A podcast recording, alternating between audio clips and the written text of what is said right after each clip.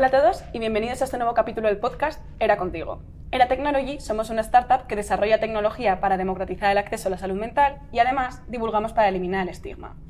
En el último capítulo estuvimos hablando con la psicóloga Sara Navarro sobre los trastornos de la conducta alimentaria o TCA y qué es lo que lleva a desarrollarlos, cómo influyen las redes sociales, la sociedad, la familia, cómo ha sido el trastorno que más ha aumentado a raíz de la pandemia. Entonces, como es un problema que afecta a tantas personas y es tan complejo, hemos querido darle una vuelta de hoja y hablar de una manera que pueda generar más empatía, que pueda mm, impactar a más personas, y es hablando con dos personas que han padecido un TCA. Estamos hoy con Paula Molina y Catalina Manzano, que han creado la iniciativa ¿Qué sabe nadie?, que busca visibilizar los trastornos de la conducta alimentaria, porque muchísimas veces se trata como un tabú y se ocultan. Bueno, chicas, bienvenidas y muchísimas gracias por estar hoy aquí. Gracias a ti, muchas gracias. ¿Podéis empezar contándonos qué es que sabe nadie, cómo surge, en qué consiste y de dónde viene el nombre? Sí, bueno, Paula y yo nos conocimos en tratamiento eh, porque coincidimos en, una terapia de grupo y, en base a eso, bueno, ya empezamos a hacernos amigas. Y, y bueno, es de esas cosas buenas que te trae tratamiento, ¿no? Que no solo coincides con alguien que ha vivido lo mismo que tú, sino que además tiene las mismas ganas de curarse y encima como que te ayuda en todo, todo ese proceso de recuperación. Y, además teníamos como muchas ganas de, hacer algo con lo que habíamos vivido, ¿no? ¿no? No, correr un tupido velo sobre ello, sino aprovecharlo y ayudar a gente en nuestra situación y ahí es cuando nos juntamos. Sí, la verdad que yo tenía muchas ganas de empezar un proyecto porque durante este tiempo, sobre todo durante la cuarentena, empezamos a hacer una cuenta como un poco de memes, de todo lo del centro, un poco para reírnos de lo que nos pasaba y al final vi que empezábamos a eh, poner cosas de divulgación y a la gente le gustaba, pero claro, esa cuenta era gente que seguía pacientes y amigos de pacientes. Entonces, yo creo que buscábamos una cosa que llegara más lejos. Y ahí es cuando hoy que Cata también estaba deseando hacer algo y decidimos juntarnos. Justo. Ahí como que juntamos fuerzas y, o sea, la idea de que sabe nadie es pues eh, intentar eh, concienciar a la sociedad sobre este problema que al final, pues como tú has dicho, cada vez está más extendido y aún así existe un estigma gigante y un desconocimiento brutal sobre ello, ¿no? Entonces, Em, la idea es lanzar iniciativas como que promuevan esta conciencia social y, el nombre viene de ahí, ¿no? O sea, nadie conoce mucho lo que es un TCA, que sabe nadie, pues desde ese conozco eh, que no sé nada, pues voy a intentar formarme y voy a intentar educar a la gente eh, sobre lo que es un trastorno alimentario. Tenéis como lema derritiendo el iceberg. ¿Qué quiere decir eso? Bueno, lo, de, lo del iceberg, bueno, es eh, en nuestro centro y en general cuando se habla de un TCA se hace una comparativa con con un iceberg que en la punta, pues em, en esa superficie tiene una punta, que es lo que se ve, y luego de base, eh, más oculta, pues tiene eh, ese fondo que, es lo, que realmente tiene fuerza, ¿no? Entonces, en los trastornos alimentarios pasa algo parecido y es que pues, en, la superficie vemos lo que son los síntomas como la restricción alimentaria, eh, la provocación del vómito, el exceso de deporte y al final eso es, lo que la gente ve pero realmente es lo mínimo del problema, no es, es la consecuencia. Entonces, pues en la base está eh, pues, eh, inseguridades que uno pueda tener, rasgos de personalidad muy marcados, incluso situaciones traumáticas que en un momento dado pues, eh, te hacen buscar una vía de escape, que mucha gente pues, puede utilizar el alcohol o las drogas para ello, y en el caso de los trastornos alimentarios, pues al final es el control excesivo de la comida. ¿no? Y entonces con, con Derritiendo el iceberg, la idea es mostrar esta realidad, ¿no? que mucha gente no, no, conoce que un TCA va más allá que no querer comer, y, y, poco a poco ir derritiendo el iceberg para que la gente vaya conociendo eh, lo que se esconde detrás de esto. Claro, es algo que nos han enseñado desde el centro, porque la verdad que cuando llegamos nadie tiene ni idea de lo que le pasa, porque nadie tiene ni idea de nada. Entonces, sobre todo a familiares y amigos siempre nos hacen la referencia del iceberg de vale, el problema no es la comida, esto es una enfermedad que no es solo el problema de comida, problema de deporte, problema de físico, el problema está abajo y lo que venimos a tratar es, tenemos unas pautas para controlar todo el tema de la comida, pero lo que queremos es que salga de lo de debajo realmente. Y además es como muy buena referencia en el momento en el que te pasa algo, tienes alguna cagada, como decimos nosotras con la comida, de te saltas una pauta y te dicen, a ver, primero vamos a ver por qué ha surgido eso, no el simple hecho de ay, no has comido, qué mal, no. Vamos a ver de dónde viene, de dónde procede, qué situación te ha llevado a ese momento. Y también yo creo que es una forma de darnos cuenta que en el momento en el que empiezas a comer, empiezas a cumplir todas las pautas de comida y no empiezas ni a restringir ni a nada, pues que todavía queda un largo camino, ¿sabes? Es lo malo de TCA, que es un camino muy largo porque hay muchas cosas debajo que tienes que tratarte. Qué interesante, qué buen símil, la verdad. Para los que no estamos muy familiarizados con el tema, la verdad es que es muy... aclarante. Eh, creo que no existe esa palabra, pero bueno. sé que es un proceso súper complejo y muy diferente para cada persona, pero no sé si podéis decir el tipo de conductas que normalmente la gente normaliza y que terminan derivando en algo patológico, o sea, como este tipo de cultura de la dieta que existe y así, entonces el camino que suele llevar a desarrollar un TCA. La verdad es que yo yendo a grupo, porque en grupo somos un montón de gente y, va, y cada mes viene más gente y se va a otra, y al final como que yo no podría decir unos rasgos determinados de la personalidad porque al final yo me he dado cuenta que en grupo terminal los populares de la clase, las personas que les hacían bullying, los que hacen bullying, los deportistas, todo lo contrario que no hacen deporte, todo igual, pero yo creo que si dijera una cosa es como una gran inseguridad, que es lo fundamental de todo, todo parte de, la inseguridad, pero no una inseguridad como podemos conocer de, uh, no me gusta esta parte, sino inseguridad ante todo. Entonces al final a partir de esto se crea un montón de problemas, puede ser una dependencia emocional, un ser muy agradadora, como nosotras, un perfeccionismo, un exceso de control, por utilizarlo como un poco de vía de escape. Entonces yo creo que esta enfermedad es una vía de escape de algo malo que tú tienes, un sentimiento, un malestar y al final es como estás en una zona de confort en la que sientes un poco que tienes el control de tu vida que estás a gusto porque es algo que puedes controlar y es algo que puedes ver resultados. Entonces al final todo parte de un malestar previo, cada uno viene de su lado, cual sea, pero al final todo el mundo lo reconduce por ese lado, también podría haber salido por el otro, porque por eso mismo nosotros nos restringen tanto el alcohol como las drogas, porque al final es una vía de escape que nos hace evadirnos un poco de la realidad que es mala, tenemos una realidad de que duele todos los días. Sí, justo. O sea, yo creo que tanto Paula como yo, yo creo que por eso también tuvimos tanto feeling cuando nos conocimos, eh, pues al final es un marco muy parecido y se da muchas veces en, en, trastornos alimentarios, que es una persona, o sea, un perfeccionismo excesivo, una autoexigencia y el querer agradar y querer ser esa chica 10 que al final te lleva a tener una presión eh, que te pones tú a ti mismo y que, y que, en el momento en el que ya no sabes lidiar con ella, ¿no? porque cuando eres más pequeño pues te cuesta mucho y, de mayor también, eh, buscar esa vía de escape, ¿no? que al final es lo que dice Paula, ese control de, bueno, no consigo manejar esta presión, no consigo manejar esta situación que tengo en casa, pero al menos puedo eh, hoy comer menos y así sentirme un poco mejor conmigo misma. Tenéis los testimonios completos de Paula y Cata en su cuenta de Que sabe nadie, os los recomiendo porque son súper poderosos.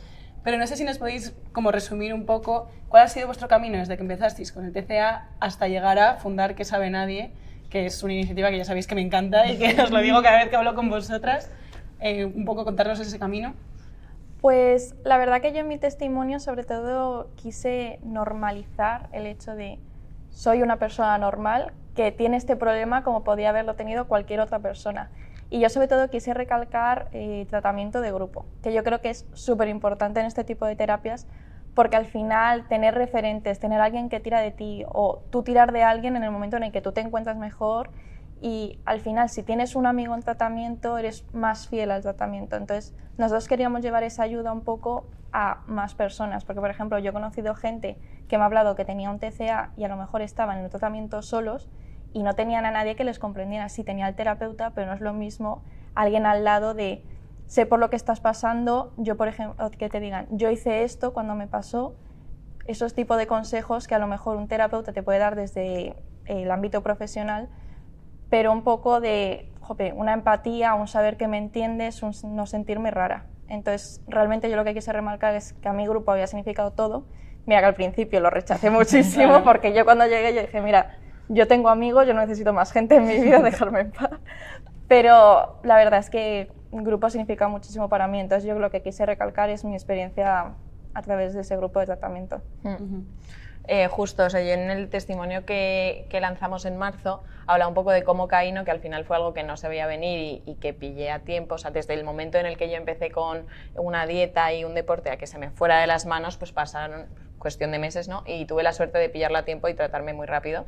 Pero, pero así de tratamiento, justo la terapia grupal me parece súper importante y luego pues eh, nuestro tratamiento es como eh, la gente cuando lo escucha como que alucina, ¿no? Porque es un tratamiento que tú llegas y te cortan todo tipo de control sobre comida y deporte. en mi caso estuve como tres años sin elegir nada de lo que comía, ni desayunos, ni comidas, ni la merienda, ¿no? Y al final ahí la familia y, y las amistades son súper valiosas porque pues, son los que en el día a día me iban acompañando y, bueno, me iban literal eh, dando de comer y dándome eh, ese empujón para que yo me curara, ¿no? Y, mm, y aunque suena muy fuerte y, mis amigos cuando lo escuchan dicen que es literal una terapia de choque, y es que lo es, pero yo creo que en nuestro caso y en la gente que hemos visto en tratamiento, pues ha ayudado muchísimo, ¿no? Porque cuando te cortan ese, ese control de raíz, pues al final te tienes que enfrentar a situaciones que normalmente estabas evitando, controlando, eh, y te expones a, a problemas que no querías ver, ¿no? Y al final es a la fuerza estás tratándote algo que a lo mejor no querías tratarte, pero, pero lo vas a acabar haciendo y te vas enfrentando a situaciones que, que te van a preparar para el futuro. Y luego, em, bueno, sí también, em, por mi parte estuve haciendo el tratamiento a distancia, eh, porque estuve estudiando y trabajando en Estados Unidos, y es verdad que no se recomienda ¿no? hacer un tratamiento de este tipo a distancia, pero yo creo que que aunque sí que pudo hacer mi proceso mucho más largo, ¿no? porque al final estás ahí, no tienes un control de terapeutas pendientes, no tienes que ir a un centro, eh, sí que también creo que te prepara para un futuro ¿no? y te va haciendo más fuerte y, y, te va preparando, o sea, en mi caso, para la cata del futuro sin TCA, ¿no? y saber que me voy a ir de casa y voy a estar lejos y aún así sé hacia dónde no quiero tirar, ¿no? y, y yo creo que eso a mí en mi caso me ayudó muchísimo. Sí, sí, sí. Que ambas habéis mencionado la importancia de la familia y los amigos. Entonces, eh, para aquellos que no hemos sufrido un TCA, pero tenemos a alguien cerca, hay muchas veces que tenemos incorporadas, a lo mejor algunos comentarios que son súper dañinos para alguien que tiene un TCA, como por ejemplo, qué guapa, qué delgada estás, o ay, has perdido peso, como el mayor de los cumplidos. Entonces, ¿qué tipo de conductas diríais a la gente en general? Oye, tened cuidado con esto porque es muy dañino para alguien de TCA y cómo podemos ayudar cuando tenemos a alguien a nuestro alrededor, porque la mayoría es que no tenemos ni idea de... Queremos ayudar muchísimo, pero no tenemos ni idea de cómo hacerlo. A ver, yo creo que ya partiendo de la base eh, es algo que es muy difícil saber tratar, ¿no? Y que si en algún momento nos damos con una situación de eh, tengo a alguien cercano que lo está viviendo y no sé qué decir, no sé cómo reaccionar, es normal, porque al final no viene con un manual de uso y, y al final pues tú puedes hacer mm, todo lo que está en tu mano, pero es verdad que es una situación muy difícil de lidiar con ella y, que, te puede llevar a situaciones incómodas. Entonces, dicho esto, también creo que es importante, pues cuando estamos con alguien, tenemos alguien cercano que lo está sufriendo, pues intentar formarnos, hablar con sus terapeutas, intentar saber por dónde tengo que ir y por dónde no. Claro, a ver, partimos de la base de que, como tú has dicho, es súper normal de no sé, no estamos acostumbrados, o sea, una amiga está de bajón y dice, no me gusta esto, pues lo primero que te sale es darle ánimos. Entonces al final nuestros amigos y familiares lo primero que era, pero si estás súper bien, si estás guapísima, ¿por qué estás así? Porque también es como una conciencia de TCA, pues el problema es la comida y la imagen, punto y se acabó. Entonces también hay que entender, o sea, yo creo que también nos enseñan a que no podemos estar eh, rodeadas de algodones siempre. Siempre va a haber algún comentario malo, algún comentario tal, pero sí que es lo que, lo que ha dicho Cata, es súper importante que vayan amigos y familiares a formarse o que sea la propia persona que ponga los límites en el sentido de, pues es muy normal estar en una comida de Navidad, uy, ¿cuánto hemos comido? Luego esto hay que bajarlo. Típico es esto, que claro, a uno de TPA hace ¡pum! y le explota la cabeza.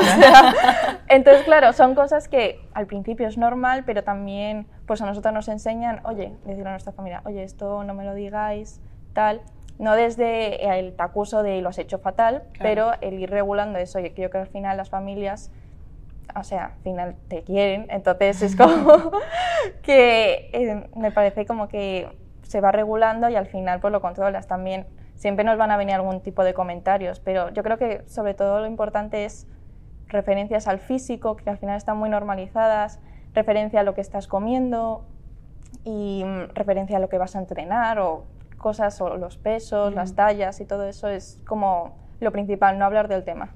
Justo. O sea, yo creo también que, que es muy importante pues dar ese entorno sano a la persona, ¿no? Y, y rodearse de gente eh, que no le da importancia excesiva al físico, a la comida, a salir a tal sitio y luego compensar tal, porque al final nosotros lo hemos visto, gente en terapia que tiene un entorno sano, una familia en la que eso no se está promoviendo, pues tienen más facilidades ¿no? para, para curarse más rápido que a lo mejor si tú estás en un entorno donde pues, se promueve esa cultura de la dieta, se, se refuerza el estar constantemente eh, haciendo dieta, luego parando, luego compensando y tal, pues al final te cuesta mucho más salir de ahí porque, porque es como todo el rato darte contra una pared. Claro, y contra natura, que al final es lo que se está viviendo toda tu vida, ¿no? Sí. Claro, porque al final si normalizas conductas que tienes alrededor, porque al final yo creo que en esta sociedad está muy normalizado el llega el verano, todo el mundo a hacer dieta. Operación bikini. Operación bikini. O, uff, es que me voy de viaje ahora a la playa, me voy a ir al gimnasio, tal. Entonces al final, si tienes normalizado, al principio es como muy complicado de que te digan, no, esto no lo puedes hacer y tú dices, es que literal todo el mundo a mi alrededor está haciendo eso, o sea, no entiendo por qué está mal. Entonces, sí que es verdad lo que dice Cata de que hay ambientes a lo mejor que literal les da igual eso, entonces es mucho más fácil, pero cuando Claro. tienes que luchar contra lo que tú querrías estar haciendo, es como complicado, la verdad. ¿Y cómo reaccionaron vuestra familia y amigos cuando empezasteis con Que sabe nadie? Porque me parece exactamente lo contrario a estar entre algodones. O sea, es Sí, sí. exponerse, estar ahí delante de todo el mundo. Pues yo creo que al principio, sobre todo amistades, fliparon un poco porque yo era como que nadie se entere de nada, por favor, o sea, secreto máximo, que nadie comente en la universidad elegirme la comida, pero todo el mundo disimularlo, ¿sabes? Pero al final sí que es verdad que mi entorno reaccionó muy bien. O sea, por ejemplo, las primeras iniciativas que tuvimos fue un maratón que hicimos en Bajada Onda y al final esa idea fue de mi padre, el que me propuso, oye, podríamos organizar para dar visibilidad. Entonces, siempre mi familia ha estado apoyándome cuando hago un post o algo que quiero explicar, de, se lo mando primero a Cata y luego mis padres en ¿se entiende lo que estoy diciendo? o sea, mirarlo. Pero la verdad que es súper bien. O sea, yo creo que la preocupación principal fue cuando dije, oye, voy a subir un testimonio hablado. Y es como que al principio dicen, cuidado de Claro. mm, como que no querían que fuese un exceso de drama, de a lo mejor que alguien encontrara morboso, porque no sé, en los programas de televisión, siempre que hemos visto que sale alguien de TCA es como, venga, vamos a buscar a ver si llora, a ver si nos cuenta su sufrimiento, cuánto En llega hasta a pesar. medios Total, sí. Se busca mucho el... Entonces, claro, lo que no querían es que nos convirtiéramos en algo morboso que la gente viera por cotilleo. Entonces, Claro. yo creo que cuando subí mi testimonio de que fue totalmente normalizar la situación, como que fue como, vale, no pasa nada, todo bien.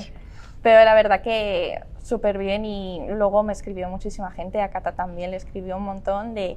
Y a mí me sorprendió mucho que nos llamaran en el término valiente, como que nos quedamos así, porque yo me he dado cuenta como que en esta sociedad de, está muy normalizado que todo el mundo tenga inseguridades, porque todo el mundo tiene inseguridades. Tú subes un post a Instagram de una inseguridad y de repente un montón de gente le da like porque, o sea, es como, madre mía, es como yo.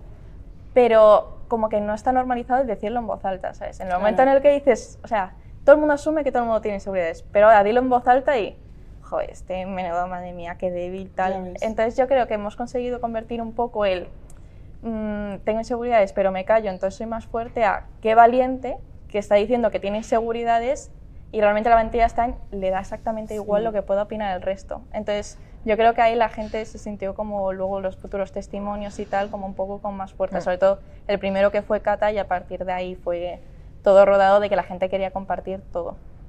Sí, sí, es que además, yo me acuerdo, yo me enteré de vuestra iniciativa porque gen- amigos míos las compartieron en stories, vuestros, vuestros testimonios, y dije, ostras, y lo vi entero y dije, madre mía, qué pasada, o sea... Sí, sí, sí, o sea, para, para las dos fue impactante, ¿no? O sea, cuando lanzamos el primer testimonio, eh, yo aluciné, no me esperaba para nada eh, tantas visualizaciones, tantos mensajes, pues eso, antiguos compañeros de colegio, eh, gente con la que no había hablado en mi vida, o sea, gente de la otra punta de España, eh, dándote la enhorabuena y también dándote como mucho ánimo para seguir con el proyecto.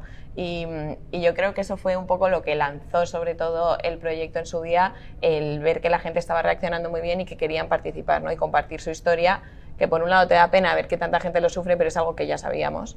Y, y aquí era como, bueno, esa gente también quiere ayudar, también quiere darle voz al problema. Sí, yo creo que había mucha gente deseando hacer algo porque como que nadie les había dado la voz, o sea, hay muchísima gente con TCA, pero nadie había dicho, oye, vamos a hablar de eso, o sea, no Ujú. habían tenido ese camino. Entonces al final yo creo que recibimos muchísimo cariño, muchísimo apoyo de, madre mía, yo estoy pasando por lo que tú has pasado, o yo he pasado hace muchos años, pero no se lo dije a nadie. Entonces al final yo creo que es algo como súper bonito y luego de antiguos compañeros, de familiares tal, que de repente entienden lo que te pasa, lo empiezan a comprender y como que es todo mucho cariño y la verdad que se agradece. Claro. Y se normaliza un poco más, ¿no? Porque Sí. si no, como que está súper mitificado, en plan, joder, tiene anorexia o tiene bulimia, Claro. es como intratable, no se puede Sí, sí. hablar. Y es, es que vuestros testimonios son como muy de bajar a tierra, de mira, Sí. pasa esto, ya está, no pasa nada. Sí, o sea, yo creo que las dos nos hemos ido encontrando a lo largo del tiempo con mogollón de gente que no entendía el problema, bueno, o que no se creían que lo tuviéramos, ¿no? Pero tú lo dices dicen, es imposible que tengas anorexia, no estás en los huesos. Es como, a ver, es que va mucho más allá. Es que la mayoría de la gente no está en los huesos como se pinta en las películas. Y luego también muchísima gente que a lo mejor sufrió algo parecido sin saberlo. Porque al final, pues se normalizan tanto eh, esas conductas patológicas hoy en día que, que es que eh, la gente no lo quiere ver y, y tampoco ayuda nada a la sociedad diciéndote que lo normal es hacer dieta constante. Entonces, eh, yo creo que traerlo un poco a tierra y decir, oye, que sepáis que es esto, que mm, es mucho más normal de lo que pensáis y que, y que le puede pasar a cualquiera, pues también ayuda. Sí, yo creo que también ayuda mucho el hecho de que si el, el paciente, en este caso nosotros, lo normalizamos, nuestro alrededor lo va a normalizar. O sea, Claro. en el momento en el que empecemos nosotros, que nos da vergüenza, que no queremos hablar del tema, como que al final el resto para protegerte ni te va a preguntar, ni va a hablar, ni se lo va a contar a nadie, pero en el momento en el que tú lo empiezas a normalizar, pues ellos lo empiezan a normalizar. Es depende de tú cómo te lo tomes. Claro, y aparte de todas esta- estas personas que se escribieron de todas partes para animaros a seguir con el proyecto, ¿qué impacto está generando la cuenta, sobre todo en más personas que tengan un TCA o así? ¿Qué estáis consiguiendo? Bueno, yo creo, a, a mí personalmente me llena muchísimo eh, escribir mensajes de gente que nos pide ayuda, ¿no? Y eso sí que está pasando y, y te pueden pedir ayuda porque están identificando que a lo mejor les pasa, ¿no? Oye, pues eh, he visto estos posts, me siento muy identificada, no sé con quién hablarlo eh, y que te pidan ayuda o, incluso gente que te dice, oye, sé que lo tengo, ¿cómo lo afronto? ¿Qué, qué hago? No sé cómo decírselo a mi familia o dónde me puedo tratar y al final recibir ese tipo de mensajes mm, a nosotras nos llena muchísimo y también como que nos da muchas fuerzas a seguir ¿no? y, y ver que estamos ayudando a ese nivel, que era un poco nuestro objetivo, eh, pues también te dice, "Pf, mm, dedícale todo el tiempo que sea necesario eh, para seguir ayudando a estas personas y, y llegar más lejos aún. Sí, nosotros hemos recibido un montón de mensajes de gente que a lo mejor está empezando un tratamiento y todavía no asume que tiene o que no tiene y de repente empieza a ver nuestros posts y es, madre mía, o sea, me siento súper identificada. Entonces, al final sí que es verdad que nos lo cuentan y hay gente que dice, hoy voy por primera vez al psicólogo a ver qué tal y entonces como que nos pide ánimos y a mí eso es que me encanta. O Qué sea, ilusión, la verdad. sí. Sí, sí, sí, sí. Qué bonito. Y bueno, ya sabéis que un poco lo que estamos buscando con esta conversación es que alguien que nos esté escuchando eh, se sienta identificado, vamos, lo mismo que con vuestra cuenta, pero a través de la nuestra. Entonces, no sé si podríais contar algo que hayáis echado en falta eh, durante vuestro proceso y vuestras yo que empezaron con el TCA, ¿qué les gustaría estar escuchando hoy aquí? Pues la verdad que al principio de mi tratamiento, yo no lo eché en falta, pero creo que es súper importante el ver gente que le dan el alta del TCA, porque, much- a ver, el TCA es un tratamiento muy largo, o sea, la media está como en seis años de tratamiento, entonces al final se hace muy pesado, es muy largo y entonces la gente, mucha gente lo deja, o sea, es uno con las tasas de abandono más altas. Entonces, al final se va más gente por la vía de que deja el tratamiento que gente de alta. Entonces, muchas veces en- lo notamos en grupo que desespera un poco el hecho de decir, jope, es que parece que me han contado una mentira, que en verdad aquí nadie se va de alta y estoy yo aquí que llevo eh, ya mm, dos años y medio y nadie me, o sea, es que no estoy viendo a nadie. Pero luego, yo qué sé, una amiga tuya se va de alta o de repente ves a alguien que se ha ido. Nosotros tenemos, por ejemplo, bueno, ahora con el COVID no, pero teníamos como una fiesta de las altas, que eran todas las chicas, bueno, generalmente son chicas o algún chico, que se habían ido de alta y entonces daban un discurso de ánimo al resto. Entonces a mí me acuerdo que eso me pilló al principio de mi tratamiento, y bueno, mar de lágrimas para empezar. Pero la verdad que me ayudó muchísimo a decir, jope, que es que hay gente que lo consigue y hay gente que está bien y luego hablas con ellas y dices, jope, sabes que esto es posible, que es largo, pero que hay gente que lo ha conseguido y muchos terapeutas de nuestro centro a lo mejor son gente que ha tenido TCA o ha tenido gente que, que ha pasado el TCA y ha conseguido salir. Entonces al final eso da mucha fuerza.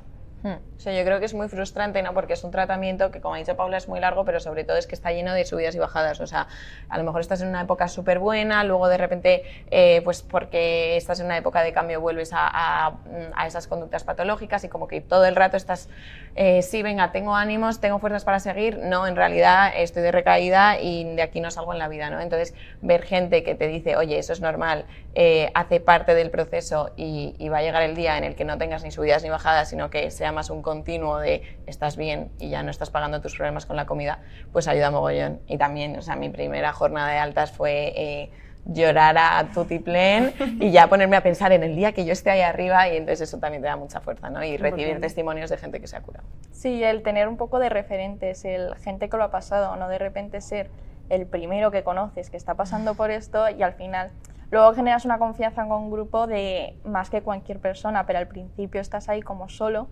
y a lo mejor también viene bien el decir, jope, estas personas lo tienen o estas personas me pueden ayudar, el poder preguntar a alguien, no sé, o sea, yo creo que referentes de decir, ¿sabes? Va a pasar el TCA, sé lo que tengo. ¿Sabes? Que cuando llegas no, no tienes ni idea de lo que tienes, no tienes ni idea de lo que es un TCA. Entonces al final es muy frustrante el llegar a un sitio, saber que tienes un problema, pero no tener ni idea de lo que es ese problema. Sí yo creo que una de las características al principio, sobre todo cuando estás identificándolo tú, es que te sientes solísimo, te sientes solo, eh, incomprendido, no sabes a quién pedir ayuda, no sabes a quién recurrir, te pones a buscar en internet qué significa tener esto para ver si te sientes identificado. Entonces, pues tener personas a las que acudir yo creo que es súper importante. Claro, y sobre todo porque yo llegué y decían, ¿tienes anorexia tú? ¿Cómo voy a tener anorexia? O sea, la, o sea, yo las referencias que tengo de la televisión que, o sea, hay un porcentaje que es así, pero en la mayoría no, de personas que literal se tienen que ingresar en un hospital porque están entre la vida y la muerte. Y es que tú vas a nuestro centro y es que no ves a nadie así. Hmm. Entonces, claro, dices, ¿cómo voy a tener yo esta enfermedad si es que no soy así? O sea, no soy como me lo han enseñado siempre. Entonces, también si conoces a gente que lo ha pasado y ves que no son así, dices, pues no lo descartas a la primera hmm. cuando ves que algo te pasa. Qué interesante todo, la verdad es que me quedo ahí ¿Y qué le diríais a vuestro yo de cuando empezasteis con el TCA? No sé hace cuántos años fue, pero ¿qué le diríais a vuestro yo? Es, para mí es como muy complicado porque eh, la persona que empezó tratamiento es que no tiene nada que ver conmigo, pero nada, ha cambiado muchísimo. Entonces al final es como muy complicado. O sea, yo creo que lo he pasado muy mal, ha habido muchos baches, pero al final yo creo que de cada leche que me he llevado he aprendido y he sacado cosas buenas. Al final muchas veces cuando estás en un punto muy bajo dices, joder, ¿por qué me ha tenido que pasar a mí? Esto es horroroso, pero cuando estás en un punto alto dices, gracias a esto, no sé, por ejemplo, si no, no hubiera conocido a Cata, ni siquiera estaríamos aquí, no tendríamos ni el proyecto. Entonces yo creo que al final te quedas un poco con lo bueno de decir, bueno, me quedo con lo bueno y sigo para adelante, porque al final es que no sé qué me podría decir porque yo creo que cada cosa y cada leche que me he llevado ha sido como súper necesaria. Mm.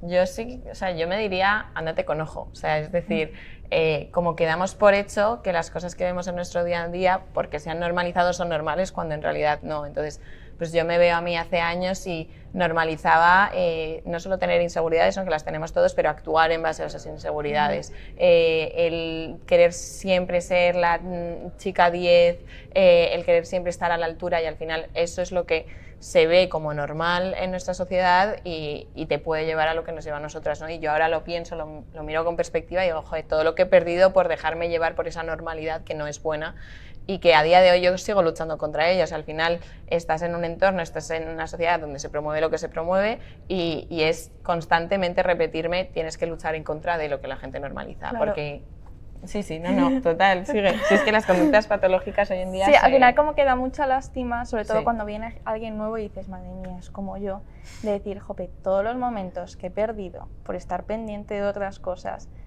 toda la adolescencia de estar pendiente de lo que pensarán el resto y dejar de hacer un montón de cosas, de estar pendiente del cuerpo, de las notas, de la comida, entonces al final se queda un poco de lástima de todo el tiempo que has perdido. Yo creo que eso es como lo que más un poco mm. impacta, que luego ves a la gente que viene nueva y te empieza a contar y, dices, joder, qué pena. Y encima como sean un poco pequeñas, que a veces pasa cuando vienen como que somos pequeñas, dices, joder, qué lástima que con esta edad estén así y lo estén pasando tan mal. Que quería cerrar un poco en la línea de toda la conversación que estamos teniendo, que es mucho más positiva que negativa. O sea, no es hablar ahí de un trastorno de qué horror, sino de todo lo positivo que ha mm. nacido a raíz de esto. En uno de vuestros posts os definisteis con hay heridas que no cierran pero florecen, que me parece una frase preciosa que habla sobre cómo habéis sido capaces de transformar un proceso doloroso en algo precioso que es que sabe nadie y que está ayudando a un montón de gente. Entonces, en que sabe nadie habéis organizado maratones, habéis conseguido que otras personas hagan testimonios.